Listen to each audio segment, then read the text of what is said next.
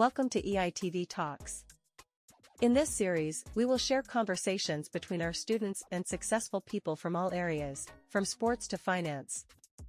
This is a chance for our educational community to learn about the paths they might take in the future. In this first episode, we talked to Luis Santos, managing partner at Alpac. We hope you enjoy our conversation and stay tuned for the next episode. Another guest to talk about his experiences and future predictions. That guest is Luis Santos, an associate of Alpac Capital and economist. He is 39, studied in Lisbon and New York, is a father of two kids, and has been all over the world. According to the curriculum that is presented on LinkedIn, Luis Santos studied economics at Universidade Nova de Lisboa and Columbia Business School in New York. He also got a doctorate in political science and international relations from Universidade Católica Portuguesa. Between 2005 and 2013, Luis Santos was a consultant for McKinsey & Company, a USA-based business. In 2013, became an associate of Alpac Capital, a business that works with investments in areas such as technology, communication, and finance. So the questions that we ask you today is famous everywhere, but not the big channel anywhere.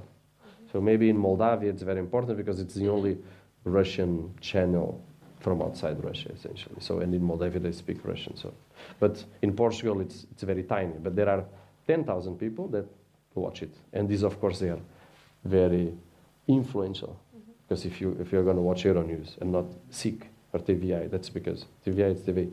That's because uh, you you really need to pay attention to the whole world. So this means owning several businesses in several countries. Most of them they are not even in Portugal, and it's fun. They are relevant. They impact the world. So uh, I just now moving for. I just want to manage these and do more of this. I'm, I'm not looking for, for new things in life just because I achieved what I wanted, what I wanted to achieve. So um, now that I gave you that, I just I, I, want to make sure that I tell you the most important thing I have to tell you today, because hopefully I, I, I captured your attention by telling what, where I am today. Um, when you, I, on average, you're about 15 or 16 years old, and um, you don't know yet how really how how tough life is. Now it feels easy because you just study. You don't even pay to study. Your parents do that. You have food you know, if it's, if it's raining, you're inside. Uh, you learn every day. You have great surfaces, you know, computers to play around. Uh, soon, you learn the basic thing that the world doesn't owe you anything. You're going to be doing it for you. Even if your parents will leave you an inheritance, money, uma herança, that won't give you happiness, I promise you. Once you're 20, 25 years old, it's all about what you make with your own hands. And so, the one thing you need to do now, the one thing I'm going to tell you, I, am sure two or three of you are going to listen to this, the other will, will uh, forget it. But the only thing you have to do now is to study three hours a day at home, beyond school. If you study three hours a day now, which will be six when you are at the university, and then it's working 12 hours a day after that. If you do three hours a day, a day, three hours per day, at home organizing what did I learn today? What, what do I think I'm going to study tomorrow? If you do that, you're going to be the best student of this, of this school. You're going to go to the best university, maybe in the US or the UK, and you're going to do whatever you want in life. If you don't know this, if you don't do the three hours, you're just going to be one of them, just one among, among you. And with that, it's going to be much harder to have at your hands what later you will wish to achieve. You see what I mean? Now, I'm telling you ahead of time, if you study three hours a day, it doesn't matter. The others are playing soccer, they are dating, it doesn't matter. If you do three hours a day every day, you're going to be the best student and you're going to go to the best university, and most likely you can do whatever you want with your life. That, that is the thing. Now I can answer all your questions. Um, so I have a question. Uh, I know you've worked in various countries, and what were the cultural difficulties between them? Uh, so it's uh, many countries. If you want to know, it's um, Japan, China, Vietnam, Indonesia, Malaysia, Singapore, uh, Brazil, Mexico, Chile, Peru, U.S., Portugal, Angola, Spain, Luxembourg, and now now it's more broad because I have many businesses. But that's the places I've lived and and worked. Um, the most challenging thing is when you start going to different civilizations. So Europe is a civilization, really. Not getting into details. So Portugal or Spain or Italy, we are different, but it's kind of the same. Civilization means, let's say, China or Japan. They don't come from the same place. So two, three thousand years ago, it was totally separated. For you to have an idea, we always learn in history, we learn, we learn the European history or the Western history. But 300, 400, 600, 800 years ago, China was a quarter of the world, India was a quarter of the world. They were different civilizations. They don't come from the same place. At some point, we got together. But when you go to a different civilization like China, like India, like Japan, um, some African culture for, for a degree, they don't think that the same way we do. The, the values are intrinsically different. And we tend to judge at the beginning, when you don't have that experience, you tend to judge based on our way of understanding. So, an example, I think it will kill it for you. Um, you're with the Indian, and the Indian uh, will tell you that uh, love is a very romantic thing, but it's really not pragmatic and is actually very selfish. Because if you decide to marry a boy or a girl because she's beautiful, he's beautiful, treats you well, whatever.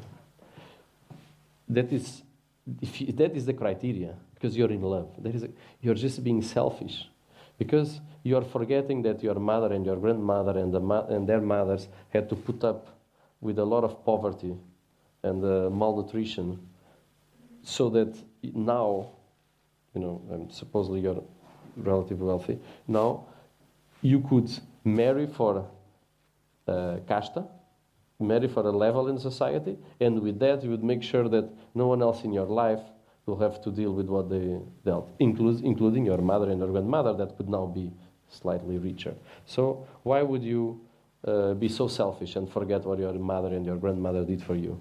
Because when you were two years old and four years old and six months, they were changing your diapers and they were not eating for you to eat. Right? So uh, it looks ridiculous. How, how would I not marry for love? Uh, how would I not choose my partner for out of love or because the person looks good or treats me well? But you can't argue. It's, I, I, I'm, I'm gonna still ch- gonna choose my partner based on those criteria, but I can't argue. I mean, there is a point to that. You, you'd be, you are being selfish. So uh, that means that when you're working, really what is not visit traveling, when you're working with the Chinese, with an Indian, with a Vietnamese, etc., you, you can't just presume they think the way you do because they don't. So it takes a lot of getting together and understanding each other. It takes months, and still after months, you don't understand them so well. So that leads to a lot of conflicts and frustrations. So when you're trying to put together the advantages of working with people from different civilizations, you are dealing with the issue of, of diversity that really makes you much more uh, probable that you clash a lot. Um, you worked at McKinsey and Company for um, around eight years, and you said that when you work there, it's like a stamp, and you're kind of settled. Um, what was it like to work there as a consultant? So, um, the, is there anyone that doesn't know what uh, what it means, uh, McKinsey or the strategy consulting? Yeah. Okay. Does anyone know what it is? Do you want to try? No. Okay. So, uh, McKinsey and Company is the most famous, most successful out of three or four big consulting companies. These companies help essentially the big companies and the big governments to solve their main, major strategic issues and then also to solve some operational, more practical issues that they can solve on their own. So they are extremely expensive, millions of years, millions of euros for a week of work to solve very fundamental issues, generally for very big companies. So you know, this is very difficult, of course, to do. So they need to get, essentially, it's the best student of the top 20 universities in each country. So every year they get 20, and these 20 people, they will work there for a few years. And then you can't keep them forever, so they will go at some point. But for those years, you keep them. So this means that everyone around you is extremely capable, so super intelligent, but also super hardworking, because you can't just be intelligent or hardworking. If you want to be the best student of your university, you need, of course, to do both. Um, actually, you know, being intelligent, smart, or being hardworking is not even the scarcest resort, the resource. It's not the, the most unique. What is hard to find, unfortunately, is kindness. People that are good hearted. I'm not saying that all people that are good hearted, so, but they are very intelligent and very hardworking.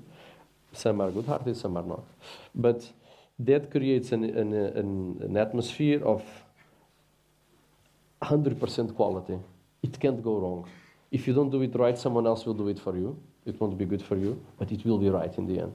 But the level of quality is, is, is always 100%, which means that either you do it well or you're going to work later. So you can work from 11, 12 hours a day to 15, 16, 17 hours a day, really working, so at the office, 17, not, no, not home office. Um, depending really on how focused you are. So if you are, if you don't waste your time with uh, social media and uh, you know just chit chatting about uh, the soccer game last night, you can probably do it for 11 hours, which means you can have a life. So you're there for 11 years, you sleep seven, there's 18, so you have six more. You can even have a, a boyfriend or a girlfriend or go to the gym maybe or travel. But if you don't, your life is miserable because you're working for 17 hours a day. You need to go home, you need to take showers, you sleep five hours, and you don't do anything else. But it is a privilege. So if you are there, really, no one is complaining that they are working hard. It's, it's a privilege because you know, with that stamp, you can get to an MBA in one of these universities. And then with that stamp, with the second stamp, um, then the world is yours.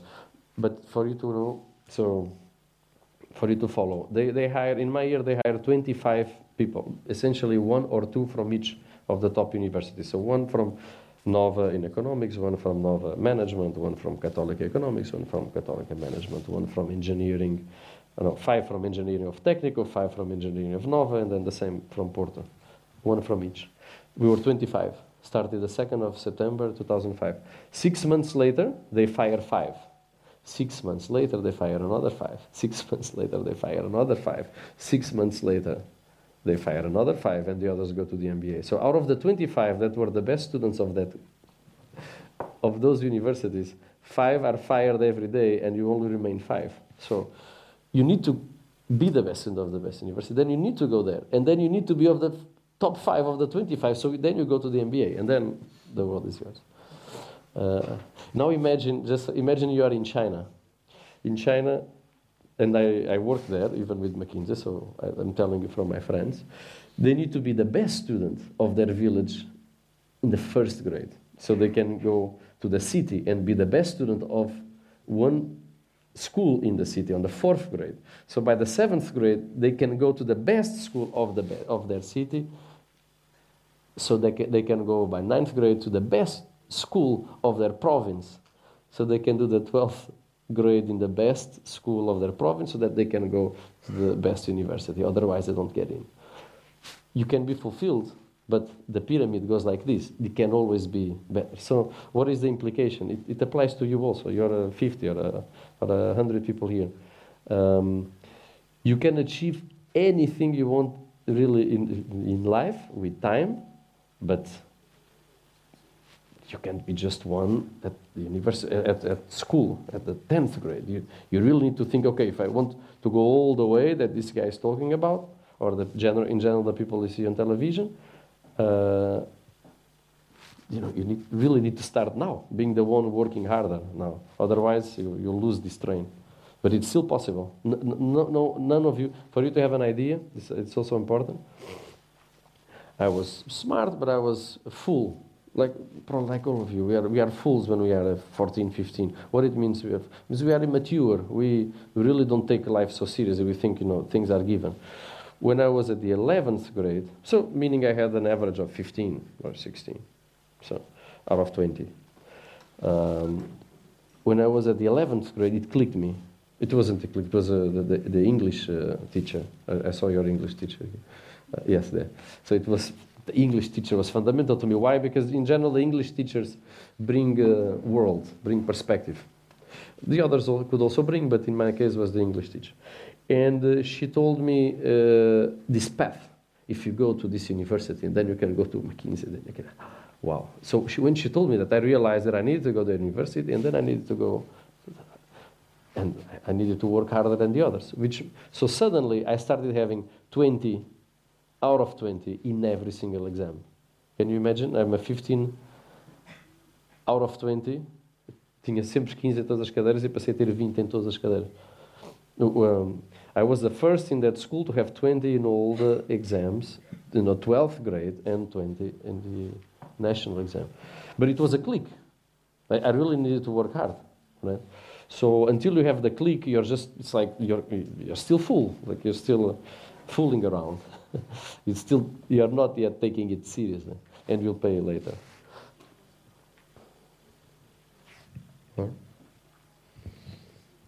So the question I have here is about you being an Alpac Capital's associate, but from what I understand, you're more of a, an owner. Like, what motivated you to, to do that?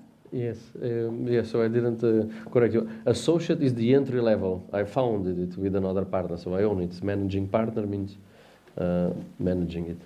So it didn't exist. So we created Alpac ten years ago because uh, we wanted to bring to Portugal. We were both living abroad. I was in Singapore and my partner was in Colombia, really. But I, I, he worked at McKinsey with me and he was at my university as well. So, in opposite places of the world, we had the same idea of creating a private equity also based out of Portugal. Private equity is this type of company. Uh, there were already some in Portugal, but they didn't have this world perspective. They are good. They are actually very good. I, I'm friends with the other owners. I respect them a lot, but they are they do Portugal for Portugal. So it's Portuguese people doing Portugal, and they kind of learn by going. And I had the experience to work with some of the biggest funds in the world, Americans, Chinese, Japanese, doing that. So I really had this unique knowledge that I acquired from American people and Chinese people and Japanese, and it was a big advantage. So I wanted to do it, but I wanted to do to do it in Portugal uh, just because I wanted to kind of give, give back to the country. It's much harder to do it here than what I thought. It would have been much easier if I go back. If I would go back, maybe I would have done it in England. Uh, but it, it, was my choice. Uh, it didn't come. Uh, it wasn't uh, necessarily the right decision. Um, but uh, here we are.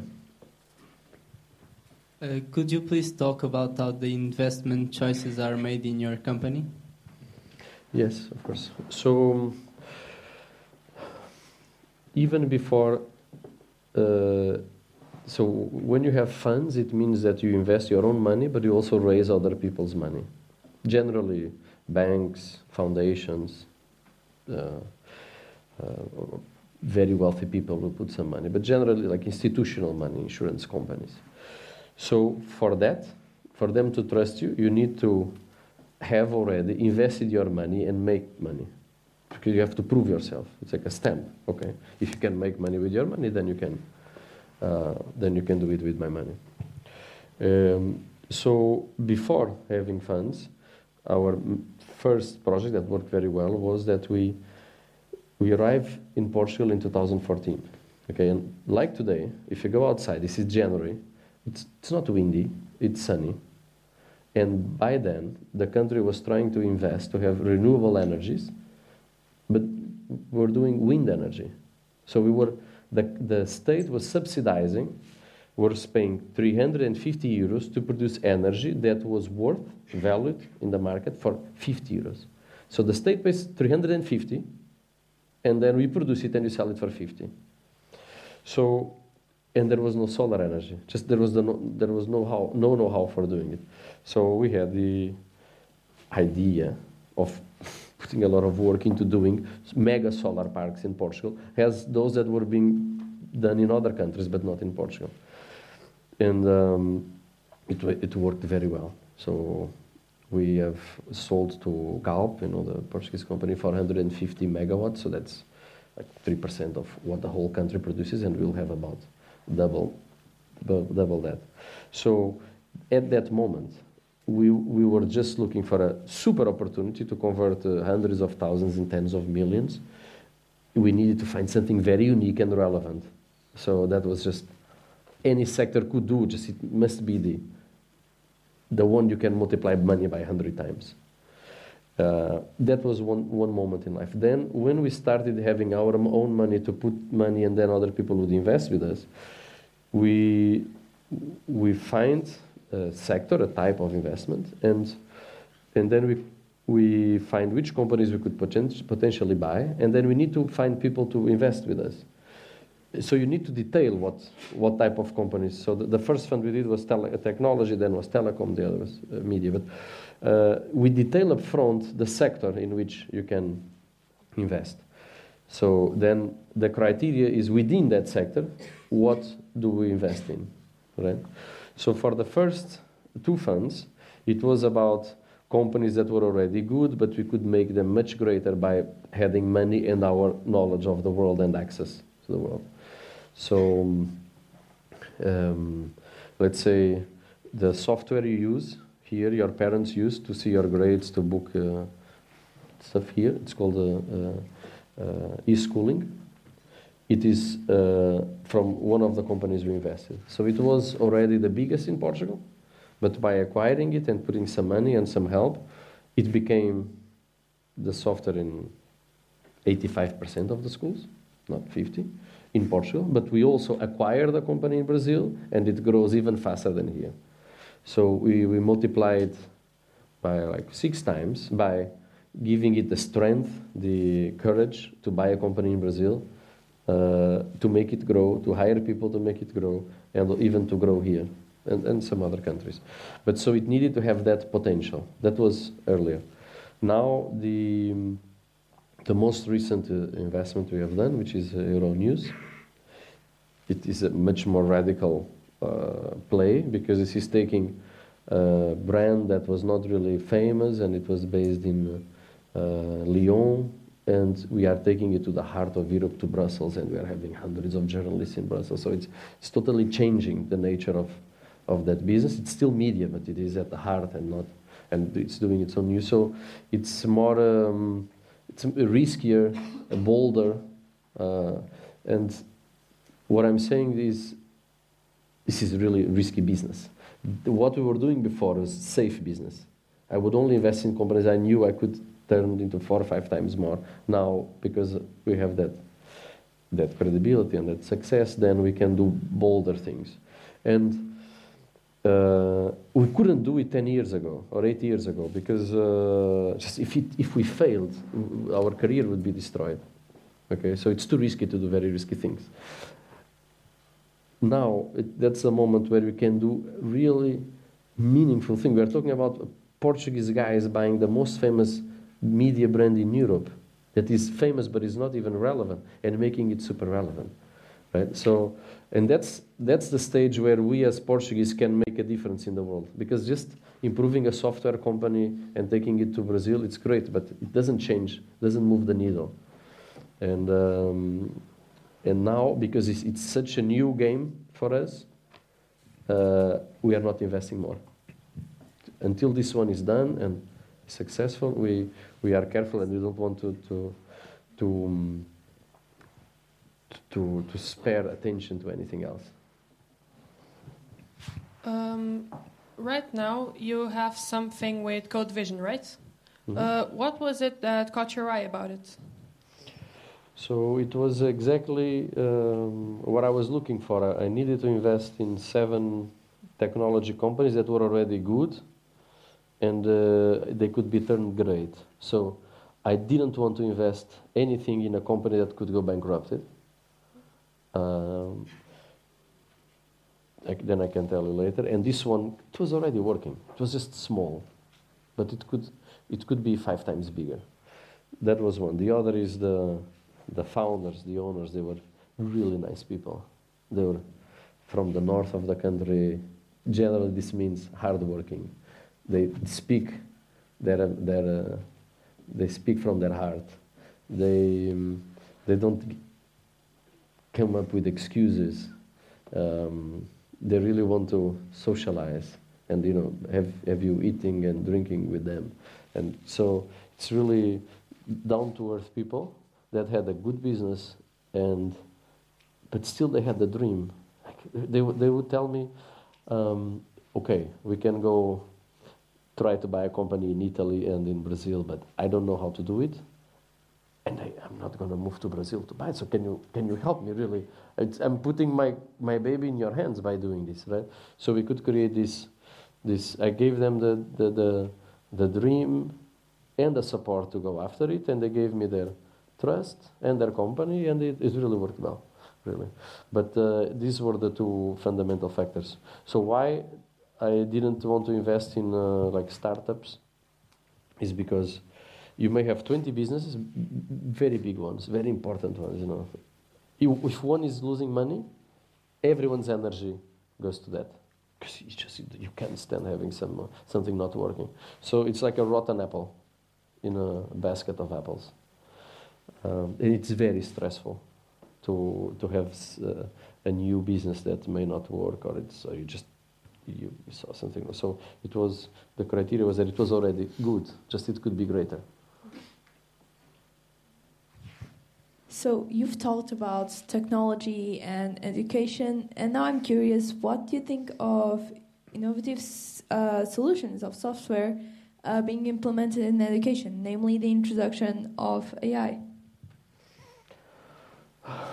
Well, great Great question. I need to split technology and, and, and from AI. So, although the answer is the same, but um,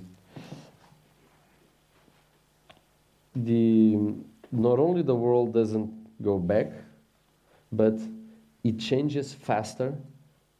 Every day is slightly faster. The change.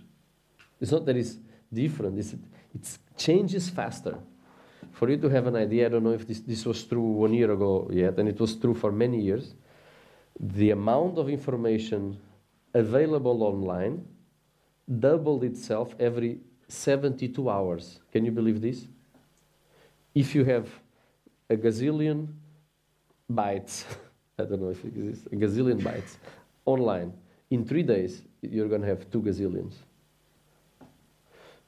this is every three days. It's, it's insane. So, um, being exposed to technology, not only for the uh, impact, for the, the improvement in abilities it gives you, but just for the sake of having to deal with new technology, is one of the most fundamental things you can learn in school. You also, you actually, you also really need to know about the Portuguese history and the French history and the German history and the Chinese history. Uh, because you won't go too far if you don't.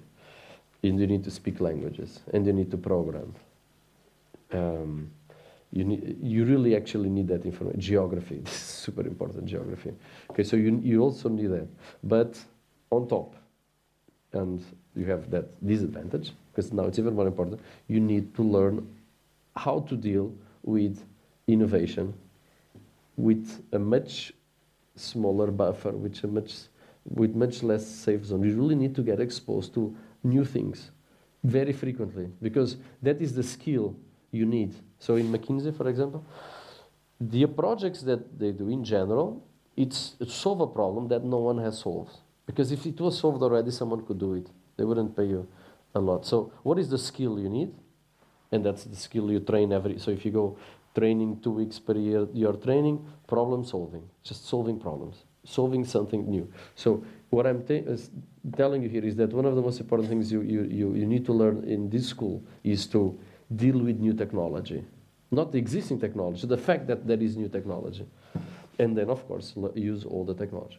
So, what I'm seeing, and this is, again, I'm in technology education, so this is something I'm, I'm very into. We are already splitting the world, especially in companies, into, and this, this happened in the last year, people that are using AI and people that are not using within the same organization in almost every company. If you talk to anyone working on this, they are telling you in Santander or uh, Tranquilidade or um, uh, TAP. There are people that are using AI, people that are really the ChatGPT is just the new Google. If you don't use this, you're you're out. So, but in school, I hope they are teaching you what is ChatGPT and you, you install it.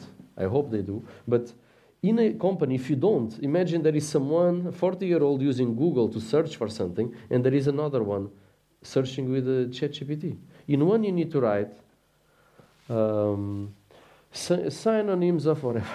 with the other, you can talk to the computer and ask, uh, I am, uh, I'm trying to create a new blah blah, and uh, I could use synonyms of whatever. He understands why you need it, so he gives you a whole context.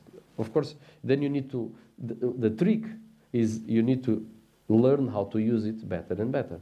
But by the way, the just this ChatGPT and the other AI tools, they are learning how to work with dumb people like us, right? Because it only gives you based on what you ask. So they, they, he knows that we don't ask very well, so he's improving by the day. So AI is just one of the new technologies, but there, there are others.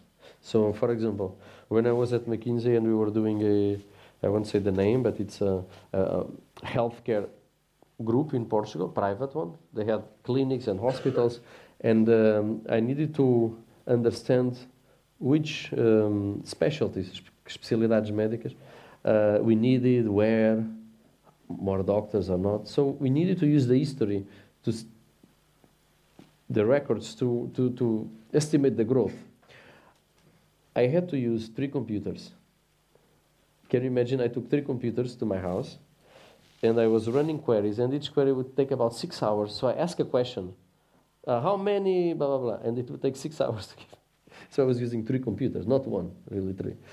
Uh, nowadays, you can use in the same computer because you just throw it to a cloud, you can use infinite computer capacity. So distributed computing and machine learning, this, it's just, a, it's not AI, it's a totally different thing. It can work together with AI, but there are, there are, uh, there are more. So uh, there is no option to embrace it. If you don't embrace it, you're going to be left with uh, jobs that no one else wants to do. Generally, very low paying and not very fulfilling. If you don't embrace it, there is there's just no way back. Um, so I have a question. How can an individual like me, who's really interested in businesses and entrepreneuring, or a small company, differentiate itself in the competitive market? How old are you? I'm 17. Are you going to the university? Yes, Which one? I don't really know yet. Which one do you want to go?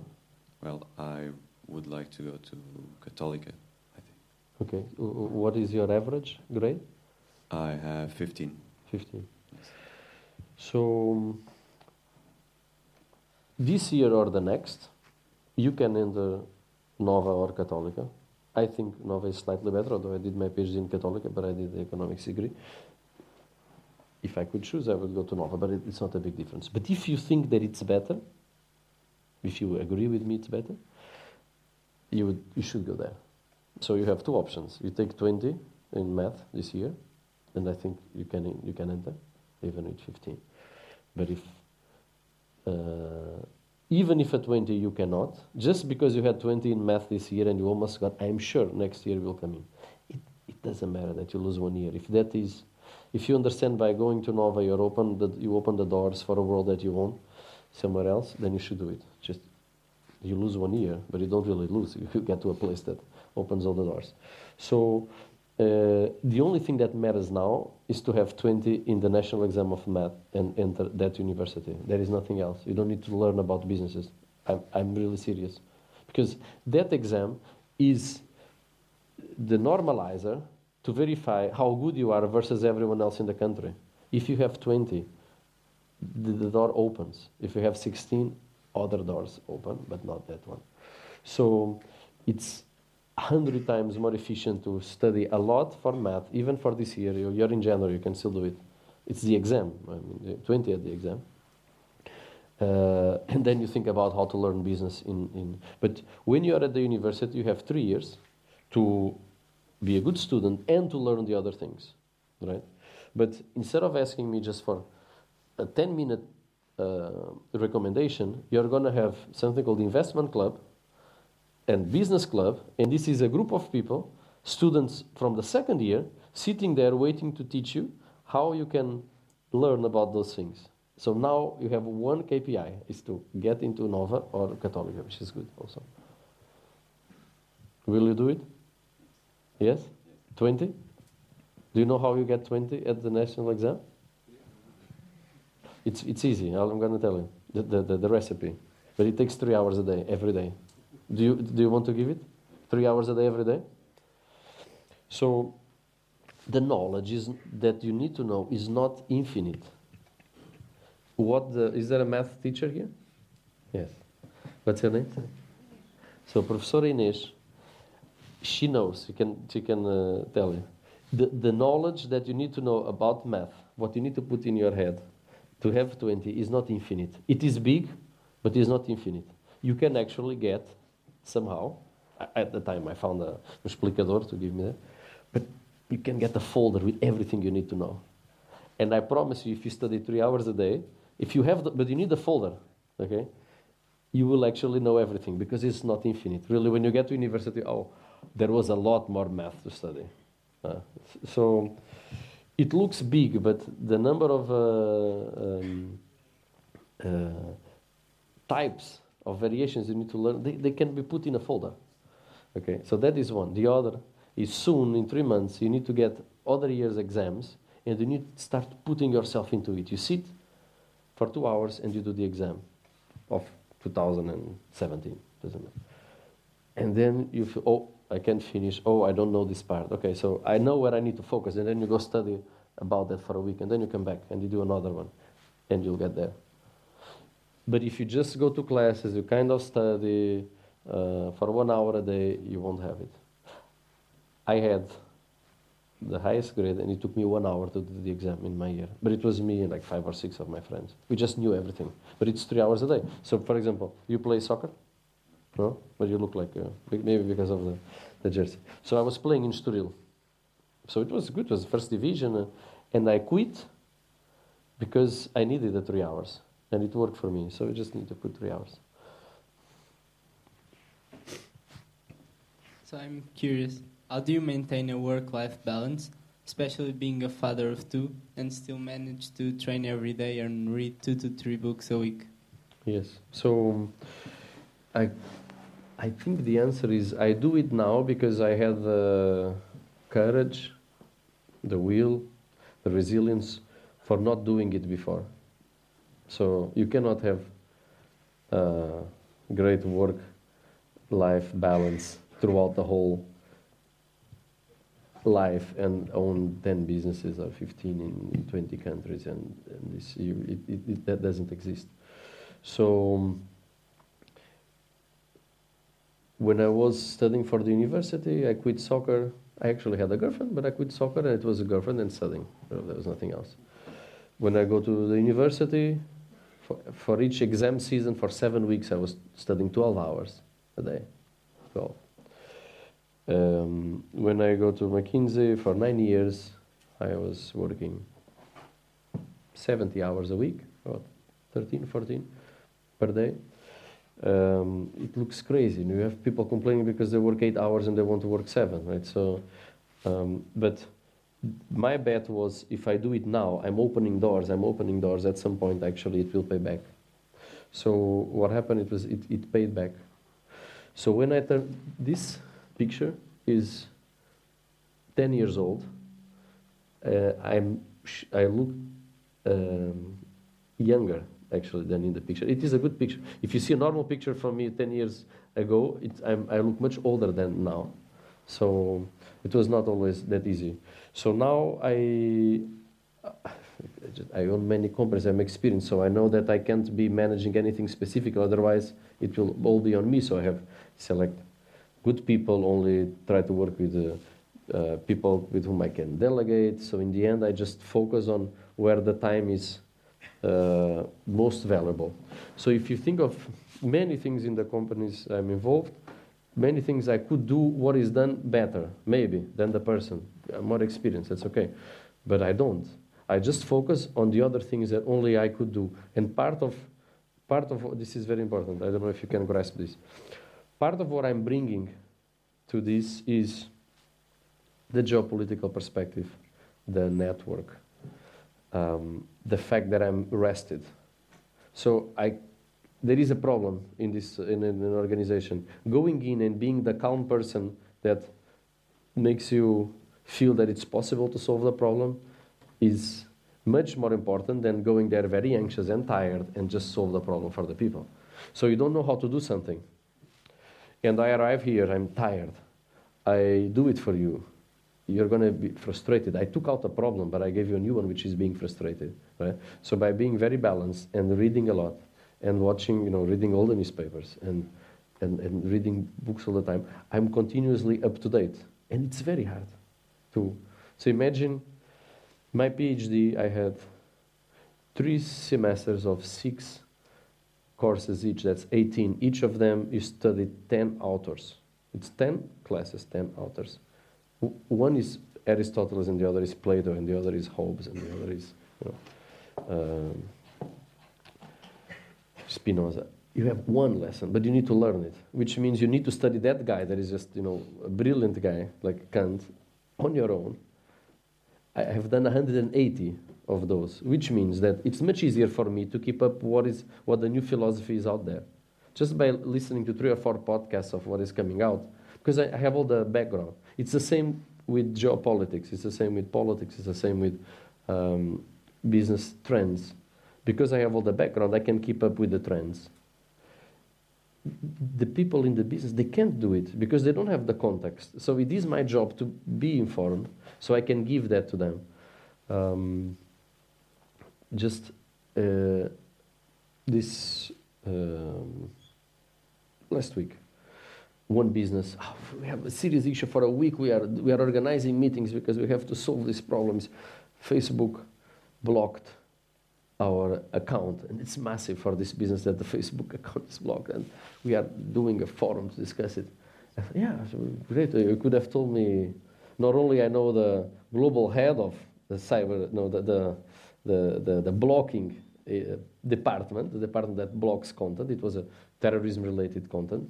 So because there was a picture of some terrorists, it was blocked. I actually know the global head of that, but we have a in another company we have an agency that can solve it. Just I'm going to put in and then you solve it. So my job at that moment was not to sit there and discuss it for three hours. Was to have had the network that when the problem came, it was just one that I could solve. You see, uh, and part of it is being uh, very rested and, and, and, and healthy. Okay, so from what I've managed to understand until now, the advice that you have to us, 9 to 12 grade students, is mostly to be determined and to study three hours a day. What else can you tell us? What other advice do you have, especially for students uh, like me, for example, who want, are considering careers in economy, management, or technology? Yes. Okay, so I only have two advices, and that is one. The other, I already said it before. I, I was just put the seed there. And like, I don't want to give you more because if I give more, it's three, it's confusing, so it's two. Uh, and the other, what, what question did I ask you when I arrived? How many of you are Portuguese? And the other was? How many of you know where you want to be 10 years from now, right? So, the most important, even before the three hours, although the three hours can still be used, you don't, you don't put the three hours uh, aside until you know where you want to be. But the most important is to know where you want to go. This is super hard. This is much harder than studying three hours a day, I promise you. But you need to study the three hours. And you don't get there where I want to be by just sitting uh, with this beautiful view outside, uh, uh, just reflecting. No. You learn where you want to be by talking to people, older people at the university, 25 year olds, 40 year olds, and asking them, What are you doing? But, but honest, it's not just chit chat, just sit. I would like to, all of you have parents, most of you have, I hope uh, at least one. So you have also their network, and maybe some of you have older brothers or cousins, and they have their network, friends, and you want to ask them and then their friends, particularly their friends, because they are not your family, can I talk to you for 30 minutes? And then you go, what's your name again? João. João. And you, Maria, Maria. So, and you go, uh, João, and uh, you say, look, I, I really want to try to understand what I want to do in life. What I, if I want to be an architect or a lawyer, or if I want to be a journalist. But I cannot know if I want to be if I don't know essentially what it is, what it entails, how hard it is to get there, if it's nice, if it's fun, if it pays well, if I can do it in Portugal, if, I, if in Portugal I can only do it in Lisbon, right? So, but then you need to tell them, look, I'm, I'm asking a big favor because it's 30 minutes, but the biggest favor is you need to be truthful. You need to tell me really how you feel about it, how hard it was, if you're happy if, or not, how much money you make, if that is okay, if you can live okay with that. So, and by talking with several people, it's not just one, you will get a better understanding of what excites you. When you, when you listen to the one thing or one of, one of the things for you, you will notice. You, but you need to go after it. You need to talk to these people. And, and you, it's almost as many as possible, as diverse as, as possible. Like you can always go back and do medicine. Uh, it's fine. If you're in 10th grade, you can go back one year. But talk to doctors, talk to managers, talk to startup guys, and talk to executives. But ask them to be truthful. If they really like it and what they like about it and what they don't like about it, and just do as many as possible. Ideally, you have a broad idea where you want to go. Because if, if you don't know where you're going, any path is okay to keep going. And you you need to do three hours, right? So you are going somewhere, but you may be going to the opposite side of where you want it to be. Um, and uh, the sooner you learn, or the sooner you have a goal that excites you, then you can change. But the sooner you have a goal that really excites you, then it's much easier to put the three hours. Um, you you just gave us advice about how we can build our future, and I believe you've been building the future for Alpac Capital. Um, how do you see the future of your company, specifically in the areas of communication and technology for education? Um, now, now I'm only focused on. Um, the existing companies and uh, Euronews in specific. It's, this is super sincere, which means that I'm not. Alpac is a is a group that is looking for opportunities to invest. In general, at this moment, no. At this moment, we are only focused on improving and selling the existing companies in technology and telecom when the time is right, and uh, solving this issue of how to make a really good European media group because media loses money in general. Uh, it's a decreasing market. Um, it's very relevant, very important. It's, it's, it's, it's, it's a, a, tool that you don't want to, to let it destroy itself. You don't want to let it die. You don't want to be responsible for that. You really want to see a future. But there's a lot of new technology and consumer habits and and and we need to distinguish. Um, really, we need to understand how to have the readers, the consumers, with us, uh, and how much is we have to change and how much is we have to change them. Okay, so for example, uh, you ask me, uh, for me the future is this, so I'm not looking into new businesses, so, but uh, I can tell you a bit more of, of those. So, but um, only 30,000 people in Portugal are um, informed cult enough that they read books and newspapers. 30,000. It's very, it's, very short. Um, the problem is the younger generation, like yours and 20, and there, are, there are people there that also read newspapers and books. Huh? They are less and less, but those that really make a difference, those that get to make it, they do. Don't, don't get it wrong. I, I promise you, because I know this, these people. So, but a lot of people are giving up on this, and you can't go back. When you're 25, you can't realize that you don't know about the world. You just wasted eight years with uh, TikTok and Instagram because you think you think you're informed. You think you know what the world, what is happening in the world because on Instagram, your friends or your tribe is putting out something. So this happened in Gaza. Here is a. Uh, this happened with André Ventura. Like actually, all of you know who is André Ventura, but uh, probably if I ask you who is the Secretary General of PS, which by the way is in power now, we don't know, most likely, or five of you will know. Uh, it's the party in power, right? So when I was 15 or 16, half the people would know, not five of you. So there is a sense of being informed that is not true. It's, just, it's a lie when you're getting the information of what is out there based on your tribe. That is it's super negative. So we are needing to deal with the issue of how much we change for those people and how much we actually make the society change so that people go back to knowing what is happening. The, the outcome, if we don't solve it altogether as a society, is disastrous. It's real disastrous. In every single country, the politics is looking really bad. Um, the further, the, let's say, the most extreme parties are in, already in power in five out of the 26 countries in Europe, and they are in top two in another nine. Which it's not even in Portugal yet. So it's happening everywhere. It will happen here. Just we are late.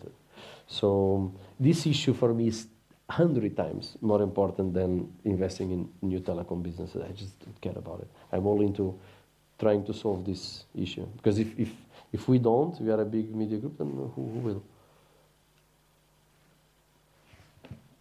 So, what do you believe will be the opportunities and challenges that professionals are going to face when entering the job market in the upcoming years?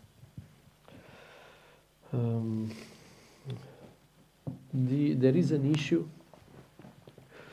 of uh, salary because the productivity of older people that are not continuously improving, let's say 50 years old, 45, 50, their productivity is lower than what you could have six years from now.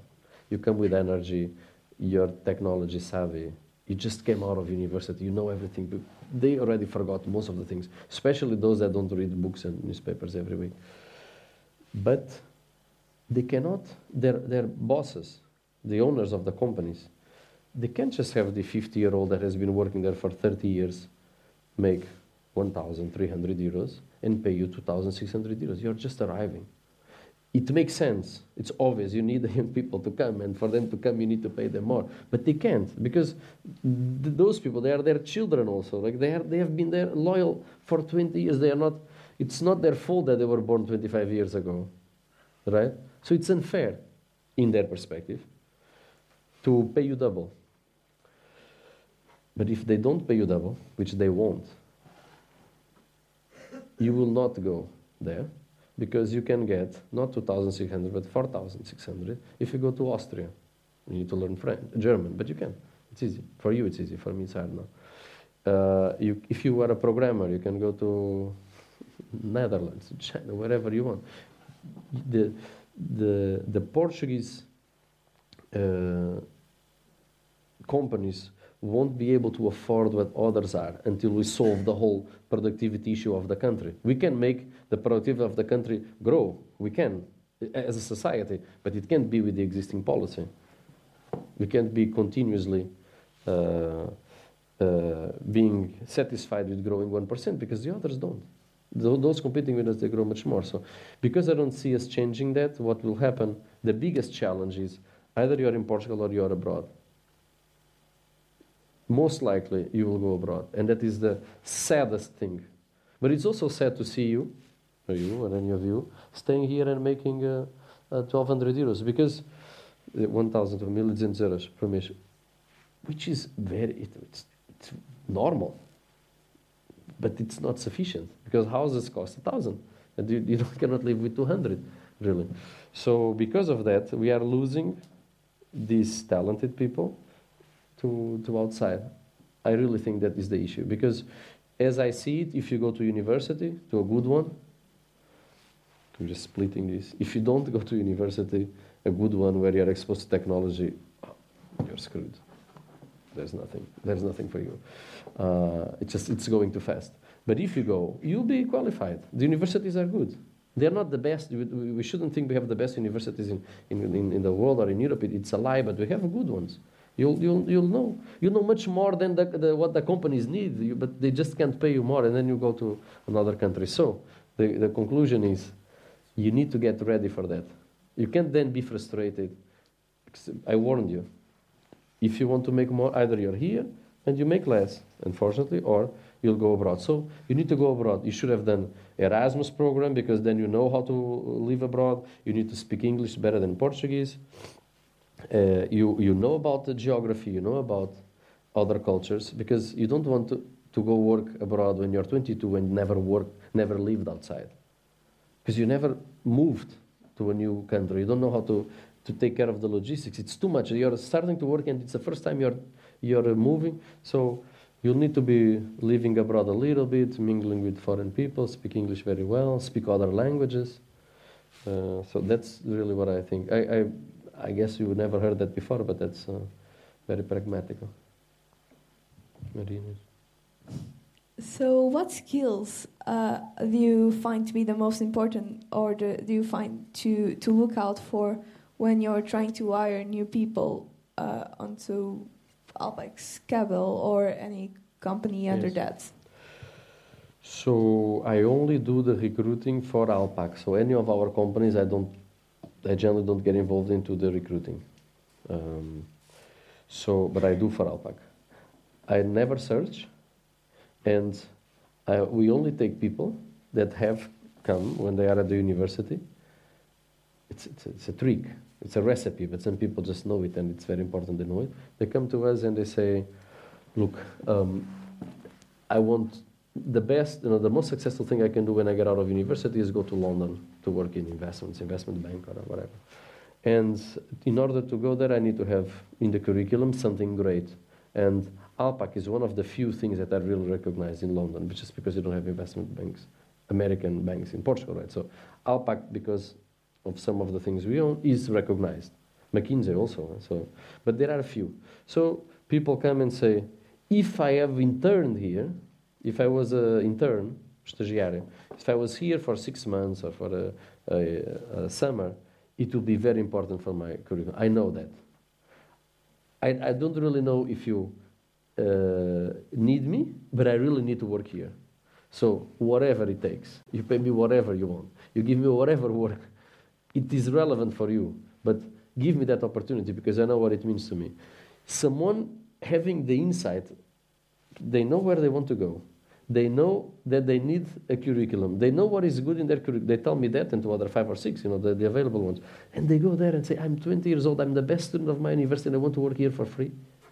You just you can't avoid taking the person. This happened to me, actual hirings. Huh? at least 50, 50 times. People that actually went there and now live in London or in other countries. It happens every year. It just happened now. For uh, the last one, well, the last one you will start, but the last one, just before, second best of Nova University, wanted to go to London in January. He came to me in September. He was there for two months. In November, he already was admitted to the bank. It's called Antonio. It's a, a true, true story. Uh, but I, uh, there are many more Antonios. So this is the, the one thing. If I see a talented person going after it and uh, just with the humility and the drive of, please let me work here, because I can't, I can't say no. That is the one skill. I, then I don't ask, I just ask, so what is your uh, average grade? So then I can call a teacher, verify the story, and that's it. But that's my case. You didn't ask me what uh, Santander wants. They will tell you something different. It's my case.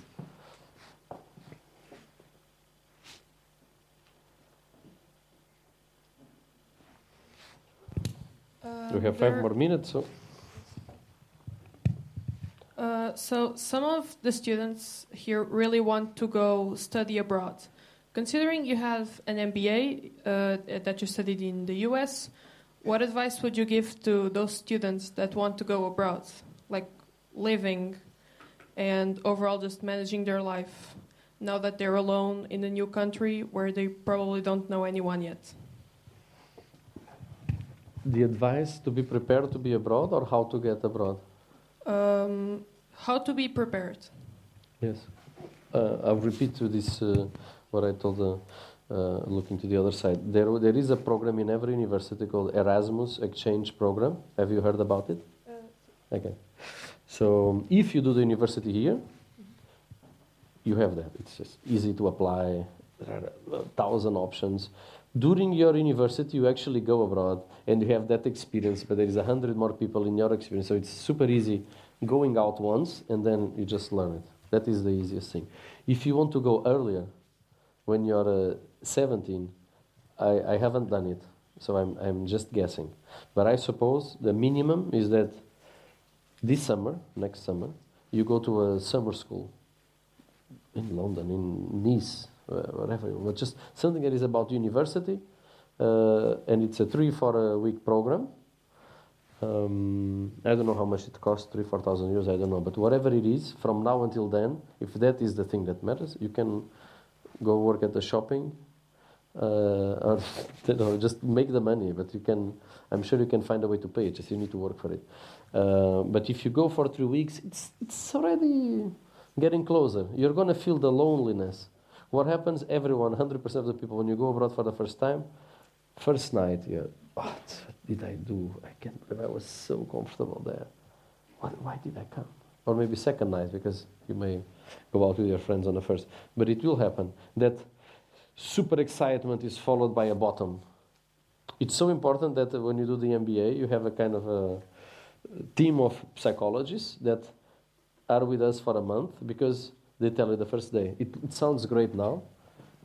Three weeks from now, you're going to be at the bottom because the excitement is gone, the work is starting, it's cold, you're going to feel terrible.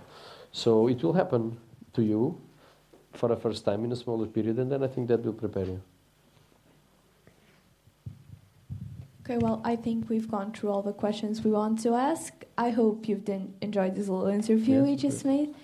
I know that we've enjoyed it, and we have a little gift for you as a thank you for coming here and telling us all this. Thank, Thank you very much. much. Thank you.